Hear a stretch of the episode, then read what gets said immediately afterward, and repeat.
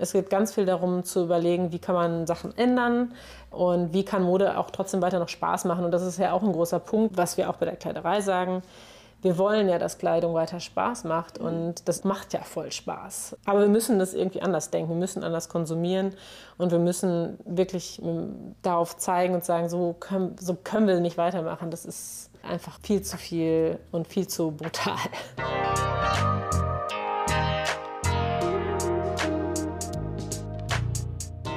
Hi Leute und herzlich willkommen zu unserer allerersten Folge von Gute Aussichten, unserem Podcast mit inspirierenden Menschen und kreativen Lösungen für eine nachhaltigere und gerechtere Welt.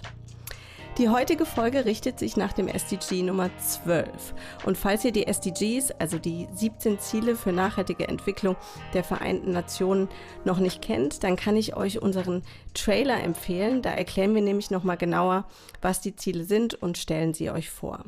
Ja, im SDG 12 geht es um nachhaltiges Produzieren und Konsumieren.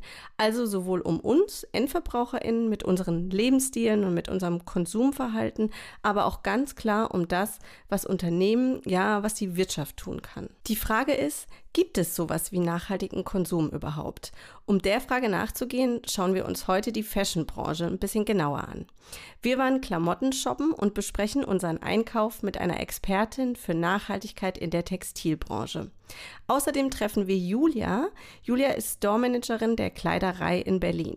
Und die Kleiderei, die ist ein ganz besonderer Klamottenladen.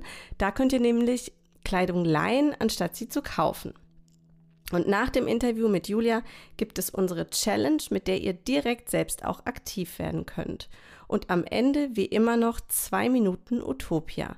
Wir beschreiben unsere ideale Fashionwelt. Ich wünsche euch ganz viel Spaß beim Reinhören.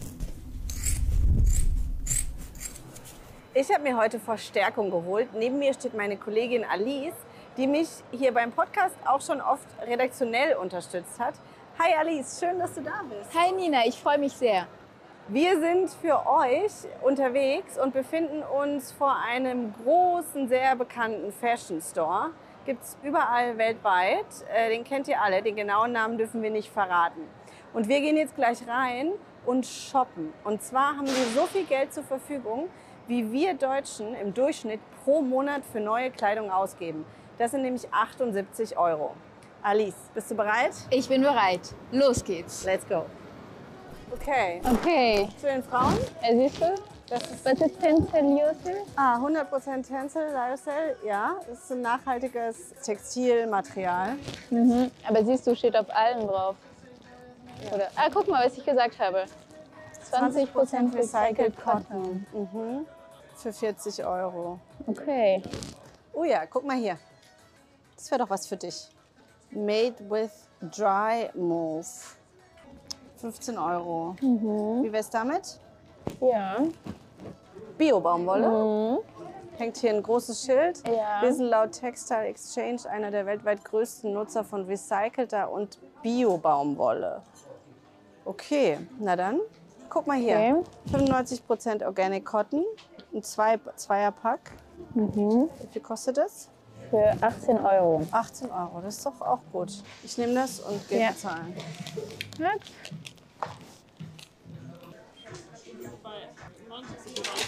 Mhm. Ja, mit Karte bitte. Dankeschön. So, Alice, jetzt haben wir hier eine riesengroße Einkaufstüte. Dann lass uns mal zurückgehen und Cornelia treffen. Super. Gut. So, Alice und ich sind zurück von unserer Shopping-Tour und uns gegenüber sitzt Cornelia. Cornelia ist Expertin für Nachhaltigkeit in der Textilbranche und wir sprechen jetzt mit ihr über unseren Einkauf. Hi Cornelia, schön, dass du hier bist. Herzlich willkommen. Hallo, ich freue mich und bin sehr neugierig, was ihr mitgebracht habt. Ja, wir fangen gleich mal an. Und zwar haben wir hier zwei Shirts im Doppelpack gab es die mit schönem hier grünem Etikett und hier steht 95% Organic Cotton, also Biobaumwolle, für insgesamt 17,99 Euro. Klingt für mich jetzt erstmal okay und ich habe ein reines Gewissen, weil ich kaufe ja Bio-Baumwolle, oder? Bio-Baumwolle ist auf jeden Fall ein guter Schritt, weil konventionelle Baumwolle sehr viele Probleme mit sich bringt. Zum Beispiel haben sie einen sehr hohen Pestizideinsatz oft auch einen hohen Wasserverbrauch. Und es wird eben auch oft mit GMO-Saatgut, das heißt genmanipulierten Organismen äh, gearbeitet. Genau, deshalb Bio-Baumwolle erstmal super.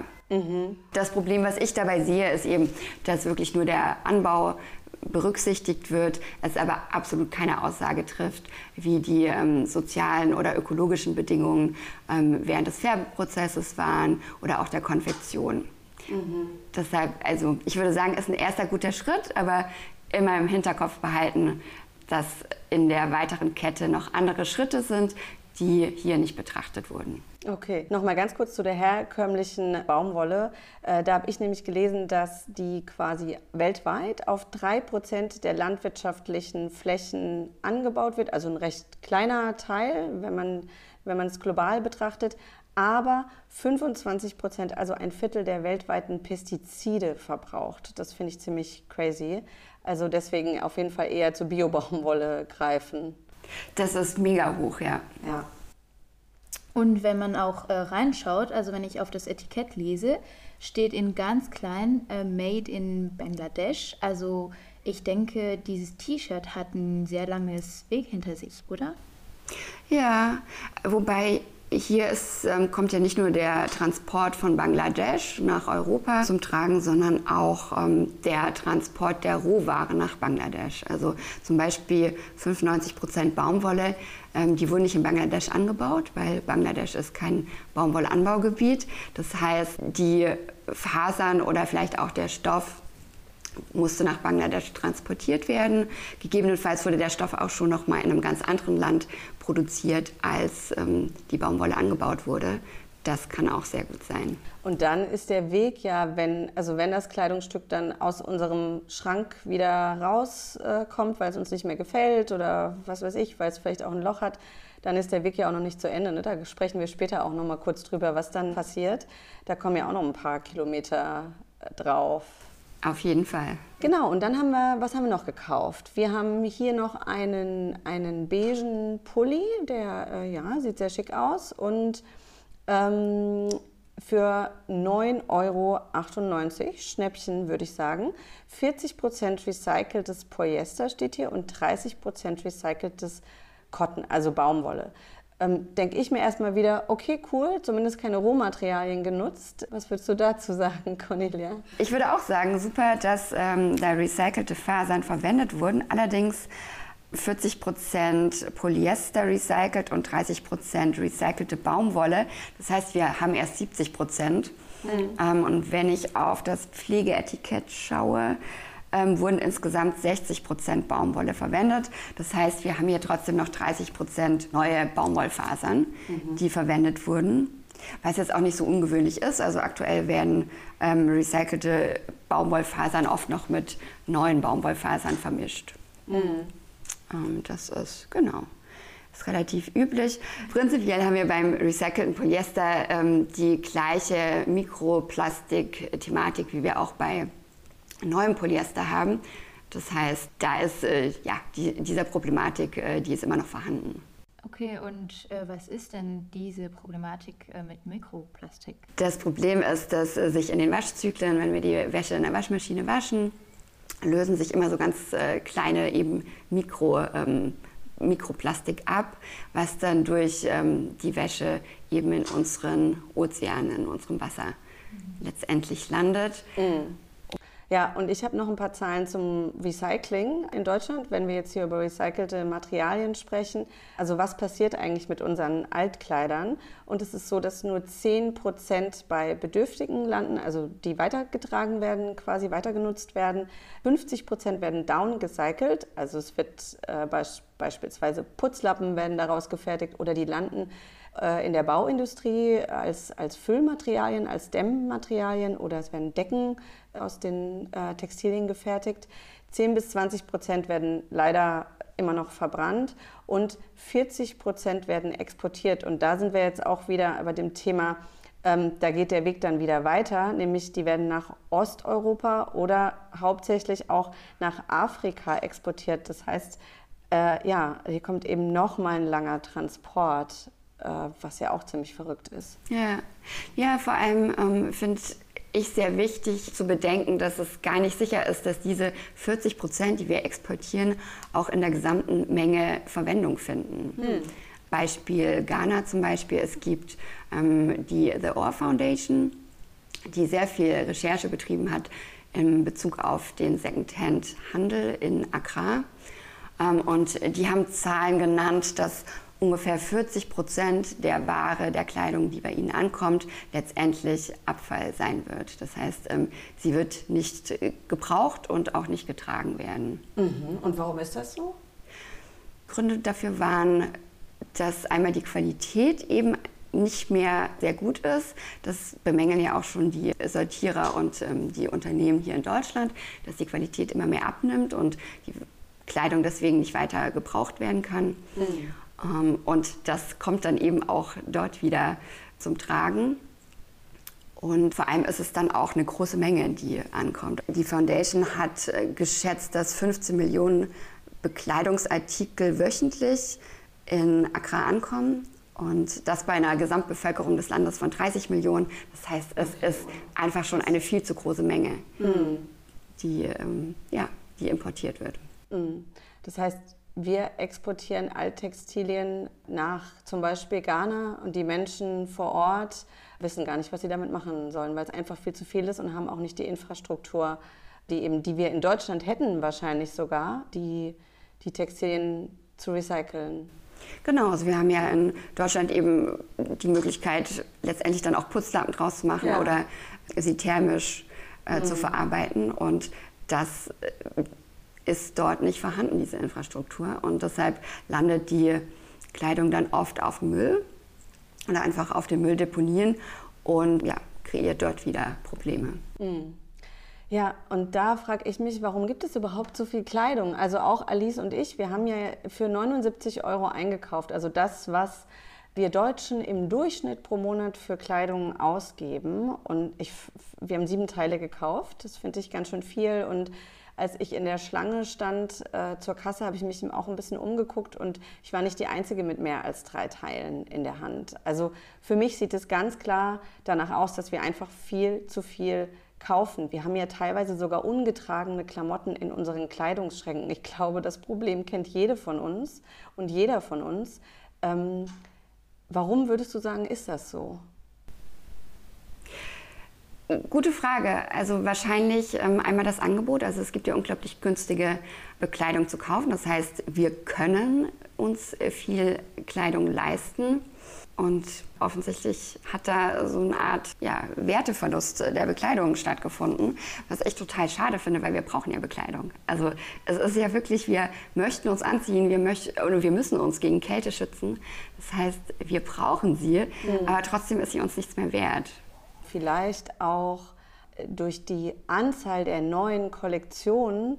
Ich äh, glaube, ich habe sowas gelesen wie ja fast wöchentlich. Teilweise kommen neue Kollektionen uns ja auch suggeriert wird, kauft neu, ne, kleidet euch neu ein. Ja, ja. ja wir möchten uns ja auch ähm, nach dem Trend äh, oder wir möchten uns da richten, wir möchten da reinpassen. Und ähm, wenn da so viele Trends nacheinander kommen, ähm, dann werden wir auch mehr Kleidung kaufen. Also diese Zyklen sind auf jeden Fall ein Problem. Ja, mhm. ja krass. Ähm, ich würde sagen, wir schauen uns jetzt mal an, was es für andere Lösungen gibt, äh, neben Kleidung die ganze Zeit neu kaufen. Danke, Cornelia, für das Gespräch. Sehr gerne. Tschüss. Puh, jede Menge Fakten und Infos rund um die Fast Fashion Branche, die mich ehrlicherweise ziemlich geschockt haben. Es gibt immer mehr Kleidung und das in immer schlechterer Qualität. Seit dem Jahr 2000 haben sich die Fast Fashion Produktion und der Verkauf mehr als verdoppelt. Kleidung reist für uns um die ganze Welt, dafür, dass sie dann teilweise ungetragen in unserem Kleiderschrank hängt. Und damit will ich nicht sagen, dass das alleine unsere Schuld ist. Hier ist ganz klar die Politik gefragt und vor allem auch die Unternehmen, die endlich Verantwortung übernehmen müssen. Und genau deshalb schauen wir uns jetzt eine der vielen Lösungen an, die im Gegensatz zu Fast Fashion für eine andere, nachhaltigere Art des Konsumierens steht.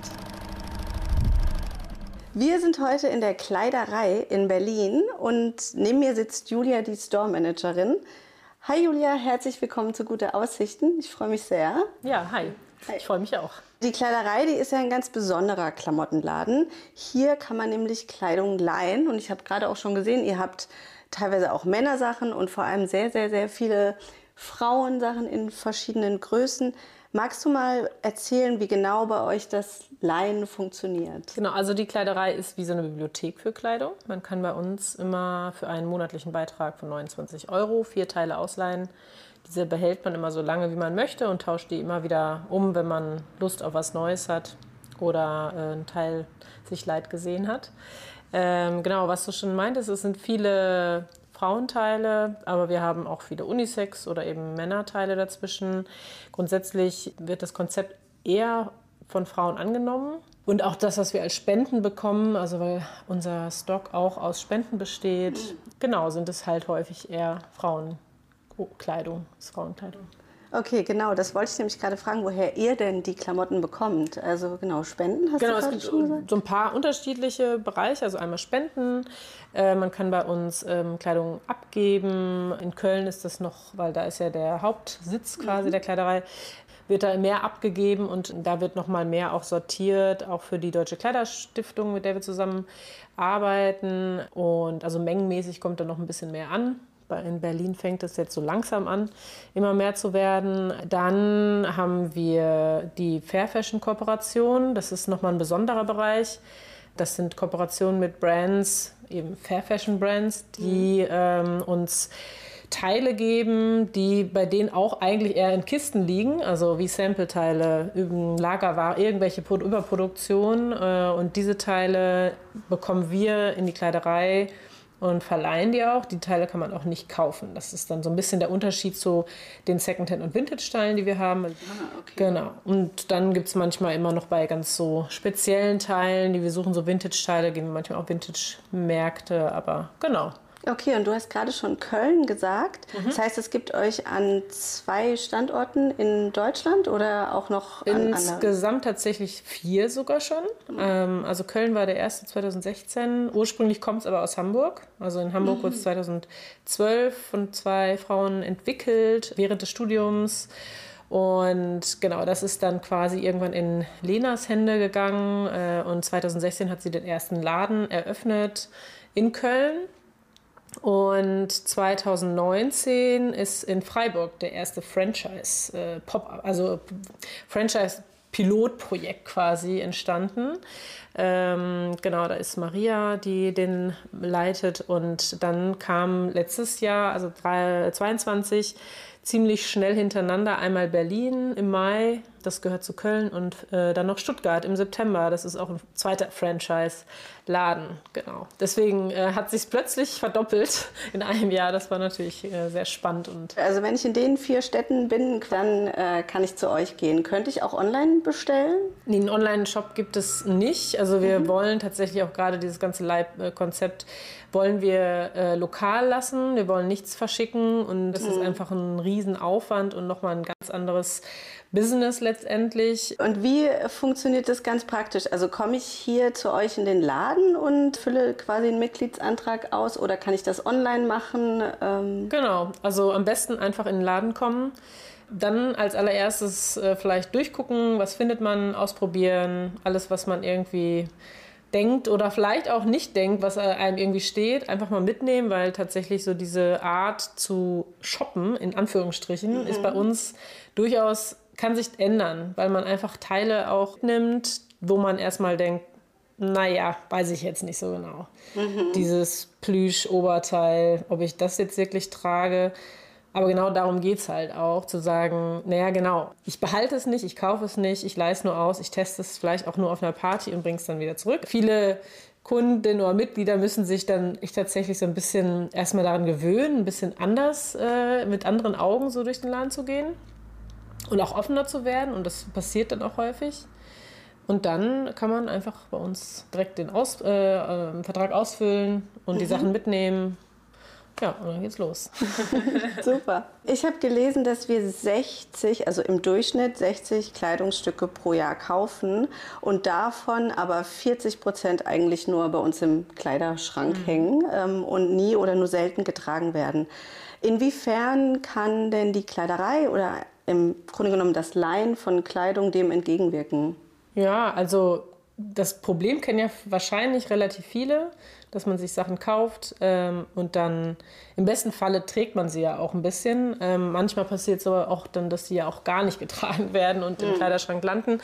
Und ähm, man kann sich dann irgendwie auch schwer davon trennen, wenn man denkt, ja, vielleicht kommt ja dann nochmal die Zeit. Oder man versucht sie irgendwie bei Ebay oder sonst wo äh, zu verkaufen, aber niemand will sie und man ist irgendwie frustriert und hat diesen ganzen Kleiderschrank voll.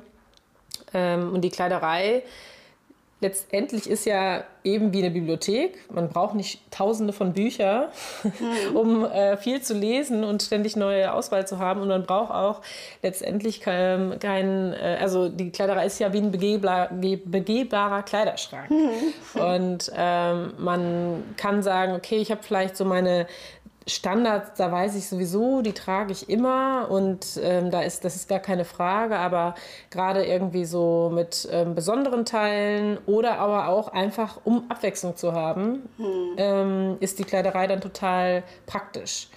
Und dadurch, dass wir ja auch Fair Fashion Teile anbieten, also diese, nicht diesen typischen Vintage Style oder mhm. so jetzt haben und auch generell versuchen in der Kleiderei nicht jetzt nur so ein Vintage oder ja irgendwie solche ein Style zu verfolgen, sondern sehr breit gefächert zu gucken, äh, äh, dass es irgendwie für alle Menschen hier irgendwas gibt, finden auch viele hier was. Also jetzt so vom, zum Beispiel vom Alter, unser jüngstes Mitglied, die macht das mit ihrer Mutter zusammen, die ist glaube ich 13 oder 14. Und die älteste würde ich jetzt vielleicht mal schätzen, so 65. Also das ist natürlich schon mal erstmal eine große Spanne. Ja der größte Teil ist so, sag ich mal, ja, Ende 20, 30 bis 40 vielleicht, so um den Dreh. Aber auch da äh, sind die Geschmäcker so unterschiedlich äh, und trotzdem finden sie hier alle was. Und da hilft es dann total mit so einer Mitgliedschaft, diesen Wunsch nach was Neuem aufrechtzuerhalten. Also den bedient man dann die ganze mhm. Zeit und kann sich hier einfach eindecken und hat aber dabei dann kein schlechtes Gewissen und gibt auch ja, weniger Geld aus. Wenn man, wenn man viel shoppen geht, es ist ja wirklich echt immer eine Frage, wie konsumiert man. Hm. Aber wenn jetzt jemand äh, durchaus monatlich, weiß ich nicht, 50 bis 80 Euro shoppen geht, und das ist es, also für mich ist das irgendwie sehr weit entfernt von meiner Realität, aber ich kenne einige, die das so machen, ähm, dann ist die Kleiderei wirklich eine extrem äh, gute und günstige Alternative dagegen. 78 Euro geben wir im Durchschnitt im Monat aus, habe ich ah, ja. äh, gelesen. Tatsächlich habe ich auch gedacht, hui, ja. ganz schön viel eigentlich, ja. aber ja. Und aber bei euch kann man auch, wenn mir jetzt ein Teil total gut gefällt und ich habe es auch schon ganz oft getragen, könnte ich es auch kaufen. Ne? Genau. Ja. Also grundsätzlich hat man immer 10% Rabatt auf alle Kleidungsstücke mhm. als Mitglied. Und mhm. wenn man dann das in Teil geliehen hat und nach einem Monat merkt, das will man auf keinen Fall wieder hergeben, oder auch noch mhm. zwei, aber der, der Monat, ein Monat ist äh, Mindestausleihe, äh, mhm. dann kriegt man auch 20% Rabatt. Weil wir sagen, okay, wir kommen dir da so entgegen. Wir haben das Gefühl, dann, du willst es wirklich haben, du wirst, wird wahrscheinlich kein, äh, keine Kleiderschrankhüter werden und ähm, ja, du wirst es irgendwie wertschätzen. Mhm. Ähm, und du hast gerade ja auch schon äh, kurz von dir gesprochen. Ähm, wie ist es denn bei dir? Wie shoppst du Kleider äh, oder leist du nur und wo vielleicht auch? Dadurch, dass ich jetzt in der Kleiderei arbeite, ist es natürlich sowieso fast hinfällig für mich, bediene mich hier tatsächlich ja. sehr viel. Mhm. Aber wenn ich jetzt mal vor der Kleiderei überlege, war es, wenn dann irgendwie Flohmarkt, viel auch tauschen, Sozialkaufhäuser mhm. durchaus auch viel. Ähm, ja, so, also klar, natürlich irgendwie so Unterwäsche oder sowas, das äh, habe ich dann schon auch noch irgendwie mhm. bei irgendwelchen äh, Brands gekauft oder so, aber grundsätzlich so Kleidung, aber auch von, von ja, irgendwie Haushaltsauflösung von Oma und Opa von Freunden oder irgendwie sowas. Also es ist schon sehr, ähm, ich habe schon eher sehr wenig Geld, glaube ich, für Kleidung ausgegeben. Und jetzt nochmal zurück zu der ähm, Fashion oder der Fast Fashion Welt quasi. Was, was können wir denn als Endverbraucher in deiner Meinung nach noch tun, außer jetzt auch zum Beispiel Kleidung leihen, so wie ihr das ja hier verfolgt, ähm, um ja, dem Ganzen entgegenzuwirken oder es zumindest nicht zu unterstützen? Ich würde sagen, es fängt auf jeden Fall da an, dass man sich schon mal Gedanken darüber macht und sich damit auseinandersetzt. Also wenn es da schon mal angefangen hat, dass man damit konfrontiert wird irgendwie und man merkt, das geht nicht so richtig spurlos an einem vorbei, das ist schon ganz schön viel, was, glaube ich, sowas beeinflussen kann. Ob man dann auch denkt, okay, wie gehe ich denn eigentlich mit meiner Kleidung um? Und das fängt ja beim Waschen an. Wie wäscht man seine Kleidung? Wie häufig wäscht man sie? repariert man seine Kleidung? Oder gibt man sie dann, schmeißt man sie weg, weil dann denkt, okay, da ist jetzt ein Loch drin. Kann man sie nicht irgendwie selber reparieren? Kann man sie irgendwie zur Reparatur bringen?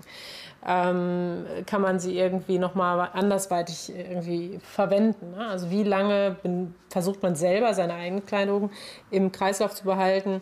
Und wenn man sie nicht mehr will, wo gibt man sie dann hin? Also da gibt es ja auch unterschiedlichste Modelle und nicht alle sind gut. Also mhm. ähm, einfach jetzt in irgendwelche Kleiderspenden ähm, Container zu schmeißen, würde ich sagen, lieber vielleicht nicht. Mhm. Also, weil man weiß immer dann doch nicht genau, wo sie hingehen und sich eher erkundigen, gibt es lokale Annehm, äh, Annahmestellen oder Oxfam oder auch wir als Kleiderei nehmen was an. Mhm. Oder in Berlin machen jetzt die Kleiderei, äh, die, der Textilhafen, also Berliner Stadtmission, auch sehr viel mit Upcycling-Designern, dass sie gucken, dass, ne, wie, wie können andere also die Sachen auch noch weiter in, im, im weiteren anderen Kreislauf bleiben und so. Also das ist schon total wichtig, sich damit auseinanderzusetzen und nicht einfach zu sagen, okay, ich schmeiße jetzt einfach irgendwie weg.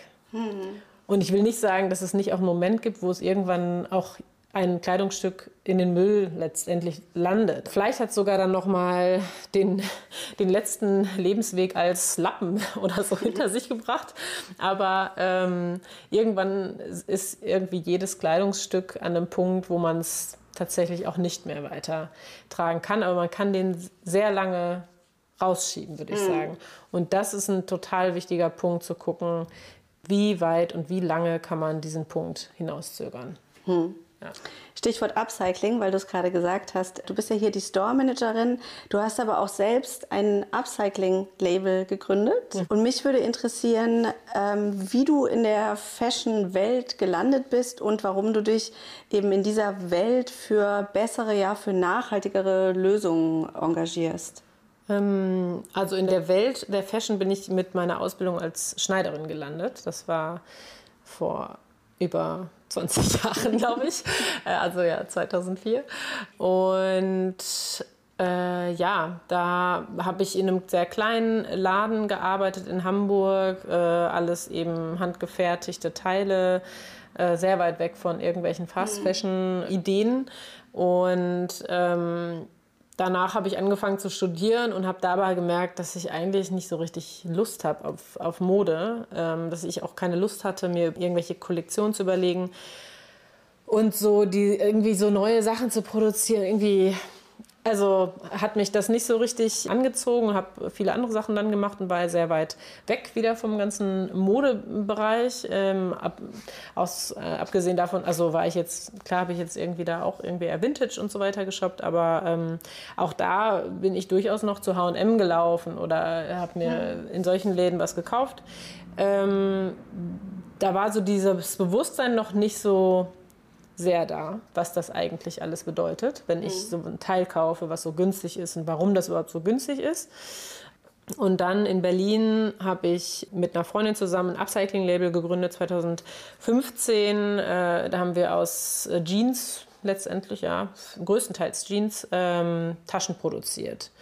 Und das war so das erste Mal, dass ich wieder zurück eigentlich in die Fashion-Welt so gekommen bin und der eigene Teile produziert habe, letztendlich eine komplette Lieferkette hier in Berlin aufgebaut habe. Ähm, und die, die Kollegin, mit der ich das gemacht habe, die Freundin, die war schon bei Fashion Revolution, ähm, dem Verein, so langsam tätig. Und da bin ich dann auch so mit reingekommen. Und dann ging es eigentlich immer mehr los. Und ja, es war immer klarer, okay, es geht gar nicht. Es geht gar nicht anders, als irgendwie eine Überlegung, äh, nachhaltig zu produzieren und überhaupt zu produzieren? Fragezeichen. Also das sind natürlich schon auch immer wieder so Punkte, wenn man, ich glaube, als Designerin arbeitet und neue Sachen produziert, kommt immer wieder vielleicht mal der Punkt, wo man denkt, ja, ich mache ja eigentlich auch nur neue Teile und mache auch nur vielleicht irgendwie in Anführungsstrichen mehr Müll, auch wenn es vielleicht nachhaltig äh, produziert ist. Mhm.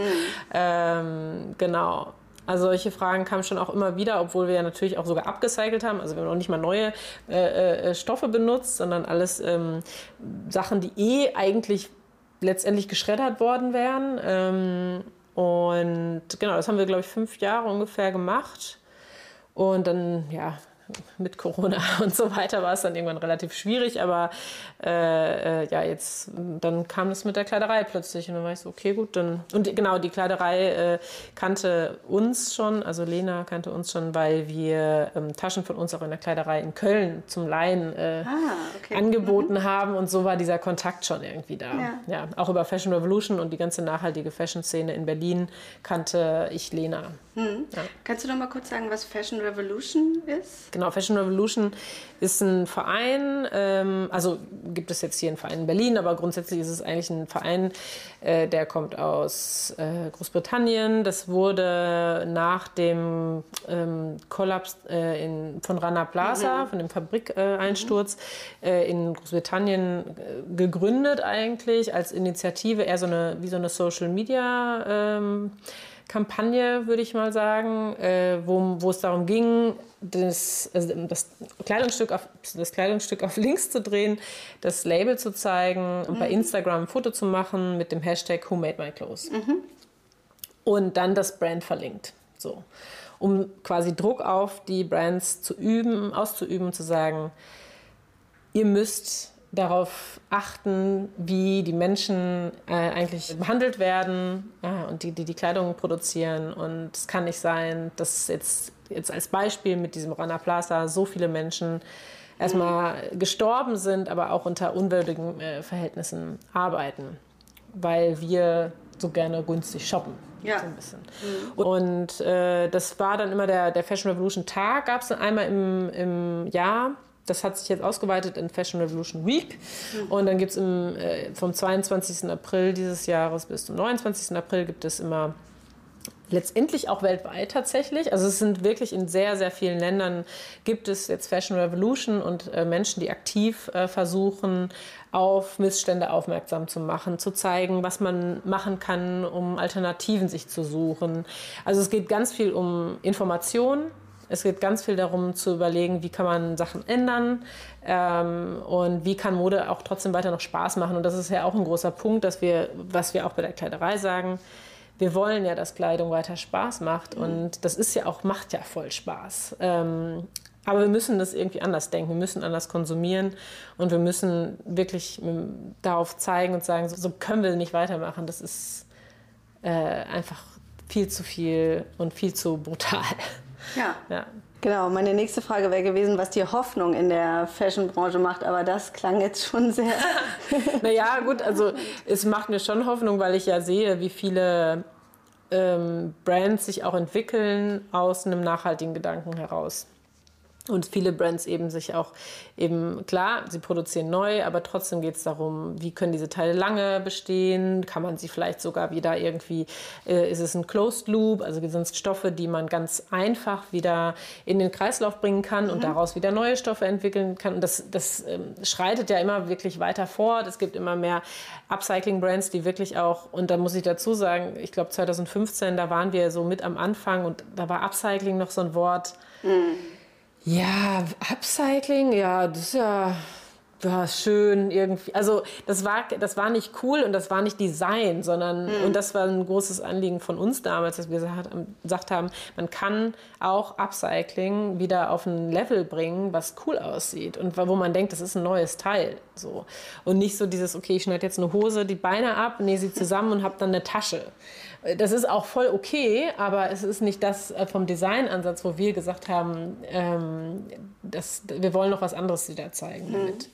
Und ähm, auch das letztendlich mit Fashion Revolution, das, da passiert so viel und im, jedes Jahr immer mehr werden natürlich Leute auch davon irgendwie angesteckt und sagen, boah ja, krass, wir müssen irgendwie da was gegen machen, auch wenn man natürlich immer wieder äh, ähm, Bilder sieht und ähm, Nachrichten hört, wo man die Hände über den Kopf zusammenschlägt ähm, und sich wirklich fragt, okay, irgendwie hat niemand was verstanden, mhm. aber ähm, ja, ich glaube, das ist immer so ein Hin und Her. Genau, da passt jetzt, glaube ich, die nächste Frage sehr gut. Du darfst nämlich jetzt politische Forderungen stellen, die es ja eindeutig braucht, ja auch, um so eine ganze Branche umzukrempeln. Mhm. Ähm, stell dir vor, du bist im Fahrstuhl mit Steffi Lemke für ein paar Minuten eingesperrt. Es seid nur ihr beiden. Was würdest du ihr sagen?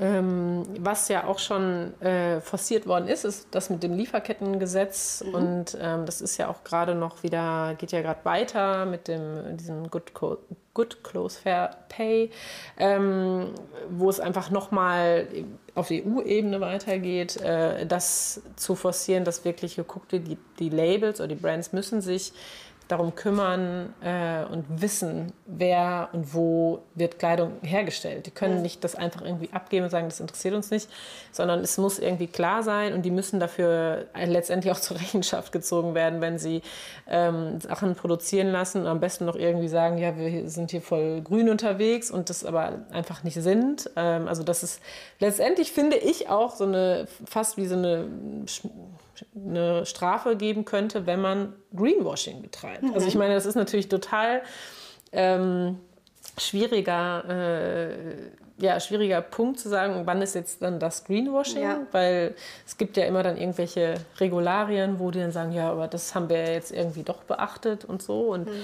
das werden die ja wahrscheinlich auch tun mit ihren ganzen Anwälten, aber ähm, ja, irgendwie äh, muss das mehr, müssen die Brands mehr dazu ähm, sich ja, dafür dazu Stellung nehmen. Hm. Und ähm, ich finde auch, dass es wichtig wäre, zum Beispiel mehr Kampagnen oder mehr Informationen an die Bevölkerung zu geben, wie man, äh, wo man Kleidung abgibt und auch tatsächlich ähm, solche Container, wo klar ist, dass das ähm, dann irgendwie verschifft wird nach Afrika, um dann dazu, äh, weiß ich nicht, welchen Preisen wieder verkauft ja. wird und so weiter oder letztendlich doch auf der Müllhalde landet, dass das auch einfach unterbunden wird.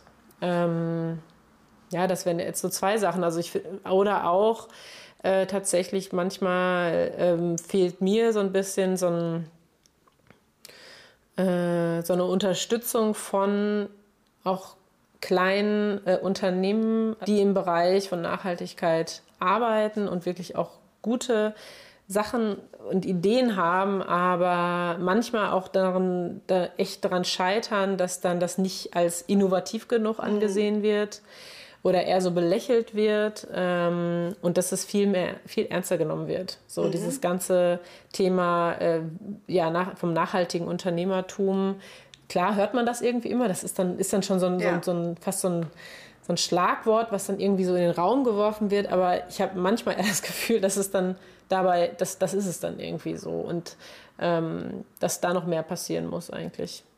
Und mehr Unterstützung und auch Förderung einfach passieren muss. Also irgendwie, vielleicht brauchen wir auch so eine Lobby oder so. Ja, die äh, nachhaltige Lobby der Kleinen. Ja, genau. Ja, klare Forderungen, liebe Steffi Lemke. Ich hoffe, du hörst das. ähm, ja, Julia, was, was liest du gerade? Was hörst du gerade? Ähm, das hat nichts mit Fashion zu tun. Nein, äh, nee, gar nicht tatsächlich. Gar nicht. Also ich okay. habe gerade einen extrem dicken Wälzer gelesen von Nino Haraj Schwili. Oh Gott, ich weiß nicht, ob es richtig ausgesprochen mhm. ist, aber ähm, das achte Leben, glaube ich, heißt es. Mhm. Ähm, da habe ich ein bisschen dran gebraucht, bis ich fertig war. Ähm, jetzt gerade lese ich äh, einen ganz kleinen, also auch vom Format, irgendwie so einen Roman. Mittelreich heißt er. Ich weiß jetzt allerdings nicht ähm, von welchem Autor, aber es geht um einen eine, eine Gaststätte eigentlich um, in, am Ammersee äh, und die Entwicklung von, ich glaube, kurz nach dem oder vom mit dem Ersten Weltkrieg bis heute, wie sich das so entwickelt hat. Und das ist sehr, ähm, ja, irgendwie irgendwie verbinde ich mit diesem Ort viel, deswegen lese ich das gerade und ist ganz, ähm, ganz, ganz schön geschrieben. Und hören, ähm, ich höre schon sehr viel Podcast, sehr viel Nachrichten-Podcast. Äh, ähm, ähm, genau. Und, ach nee, gerade höre ich auch noch äh, de, das Flüstern der Feigenbäume, glaube ich. Mhm. Eli, Eli, Elif Scha, Scha, Scha. Gucken wir nach ja, und, genau. und, packen wir in die Show Notes. ja. Auf jeden Fall. Unser Podcast heißt ja Gute Aussichten. Ähm, was brauchst du denn für eine gute Aussicht? Ähm, ich glaube, tatsächlich ist es vor allen Dingen Austausch, ähm, weil wenn ich mich jetzt nur alleine mit diesem Thema beschäftigen würde und ähm, dann die Nachrichten höre und dann kriegt man manchmal die Krise und denkt, oh Gott, das, was sollen wir denn irgendwie dagegen machen und so, hilft mir immer und auch in allen anderen Bereichen eigentlich so, dass ähm, mit anderen Leuten drüber sprechen und sich Leute auch äh, als Vorbild nehmen. Äh, also jetzt allein nur, genau, irgendwann war hier mal Viola Wohlgemuth von Greenpeace und mhm. die haut einen einfach um, finde ich. Also die, die ist halt, das ist mega spannend, der zuzuhören. Und immer wieder, wenn man selber auch denkt, boah, ich irgendwie fehlt mir gerade so ein bisschen der, der Drive oder so, sich immer Leute wieder auch anzuhören die, ähm, die den gerade haben oder auf jeden Fall irgendwie äußern oder man kann den irgendwo hören oder lesen oder sehen. Ähm, dann, ähm, ja, oder auch einfach mit Freunden oder wenn ich jetzt mit Lena irgendwie spreche und man irgendwelche Pläne schmiedet, das, ähm, das macht Spaß dann. Und, äh, und das finde ich ist immer eine gute Aussicht, wenn man etwas mit Spaß begehen kann, ähm, ja, dann, dann ist das eine gute Aussicht. Äh, und so sehr man irgendwie vielleicht auch irgendwelche schlechten Nachrichten äh, äh, da um sich herum hat, mhm. ähm, kann einen das total motivieren, eben trotzdem weiter dran, ähm, dran zu bleiben. Ähm, genau, auch mit Fashion Revolution, sowas ist dann zum Beispiel, mhm. da sind so viele tolle Menschen, die einfach dann, wenn sie zusammenkommen, wo man merkt, so, boah, krass, hier ist voll viel Energie und da haben voll viele Lust und ähm, ich bin da nicht alleine. Das klingt total schön. ich danke dir sehr für das Gespräch. Ja, danke auch. War äh, sehr spannend. Fand ich auch gut, mal wieder so ein bisschen drüber zu erzählen. Sehr schön. Danke. Ja, gerne. Die Challenge. Die Challenge. Die Challenge. Die Challenge. Kauf doch dein nächstes Kleidungsstück einfach mal nicht neu. Erstmal ist es wichtig, dass du dir überlegst, ob du das Teil wirklich brauchst. Weißt du jetzt schon, wie oft du es tragen wirst? Ist es vielleicht kombinierbar mit anderen Teilen in deinem Kleiderschrank? Und wie ist die Qualität? Denkst du, dass es nach zweimal Tragen kaputt geht? Dann solltest du es eher nicht nehmen. Oder hält es vielleicht auch ein bisschen länger. Und wenn du dir sicher bist, dass du es brauchst und dass du es auch wirklich haben willst, dann mach dich auf die Suche nach Möglichkeiten in deiner Nähe Secondhand zu shoppen. Und das kannst du auf Flohmärkten, das kannst du bei eBay Kleinanzeigen oder auch bei Online-Portalen wie zum Beispiel Vinted tun. Und bei Vinted könnt ihr sogar nach komplett neuer Kleidung mit Etikett suchen. Oder du kannst dir natürlich auch Kleidung leihen, bei zum Beispiel der Kleiderei. Mittlerweile bieten aber auch größere Stores, ja, auch Fast Fashion Stores, Leihservices an. Und für die ganz Aktiven unter euch, organisiert doch einfach einen Kleidertausch im Freundeskreis. Das ist nicht nur total schön, weil ihr erstens Zeit mit euren Freunden verbringt und zweitens aber auch ganz besonders, wenn ihr dann quasi die Teile, die bei euch eh nur im Kleiderschrank rumhängen, an euren Freunden seht. Ich habe das jetzt schon ein paar Mal gemacht mit meinen Freunden und es ist einfach immer wieder so lustig. Wir machen das völlig ohne Konzept. Jeder hat einfach ihren Kleiderhaufen vor sich und dann wird wild losgetauscht. Ja, und wenn ihr das gemacht habt, dann schreibt uns doch gerne, wie es für euch war. Egal ob Kleidertausch oder Secondhand-Shopping. Ihr könnt uns eine E-Mail schreiben oder ihr kommentiert einfach den Post zu der Folge. Die Infos dazu findet ihr in den Show Notes. Zwei Minuten Utopia. Kleidung kostet endlich das, was sie kosten sollte. Trotzdem geben wir nicht mehr für Klamotten aus im Vergleich zur Zeit vor der großen Fashion-Revolution, weil wir mittlerweile einfach viel weniger neu kaufen. Im Durchschnitt sind das nur noch maximal acht Kleidungsstücke im Jahr. Stattdessen ist Kleidung leihen das, was früher mal das Neushoppen war. Es ist überall möglich, in jedem Laden, in jeder Stadt oder auf dem Dorf. Und genauso normal sind auch die Pre-Owned-Abteilungen in den Läden. Also das ist das, was früher mal Second-Hand war, nur eben jetzt viel cooler und viel normaler. Wir halten unsere Kleidung mittlerweile echt lange im Kreislauf. Und jede Person, die an der Entstehung unserer Kleidung mitarbeitet, kann davon auch gut leben. Und durch den geringeren Verbrauch an Ressourcen wird unsere Umwelt weniger belastet. Kleidung zu reparieren ist so normal wie Eis essen. Das lernen schon die Kleinsten in der Schule. Fast Fashion ist Geschichte und damit auch Kollektionen und vor allem die Anzahl an Kollektionen, so wie sie früher mal üblich waren.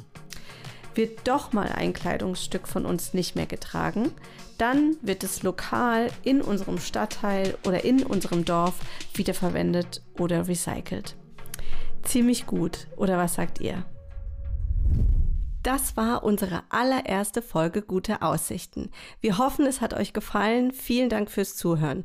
Wenn ihr Fragen, Anmerkungen, Kritik oder Lob habt, dann schreibt uns gerne eine E-Mail an podcast.seowasteverein.de.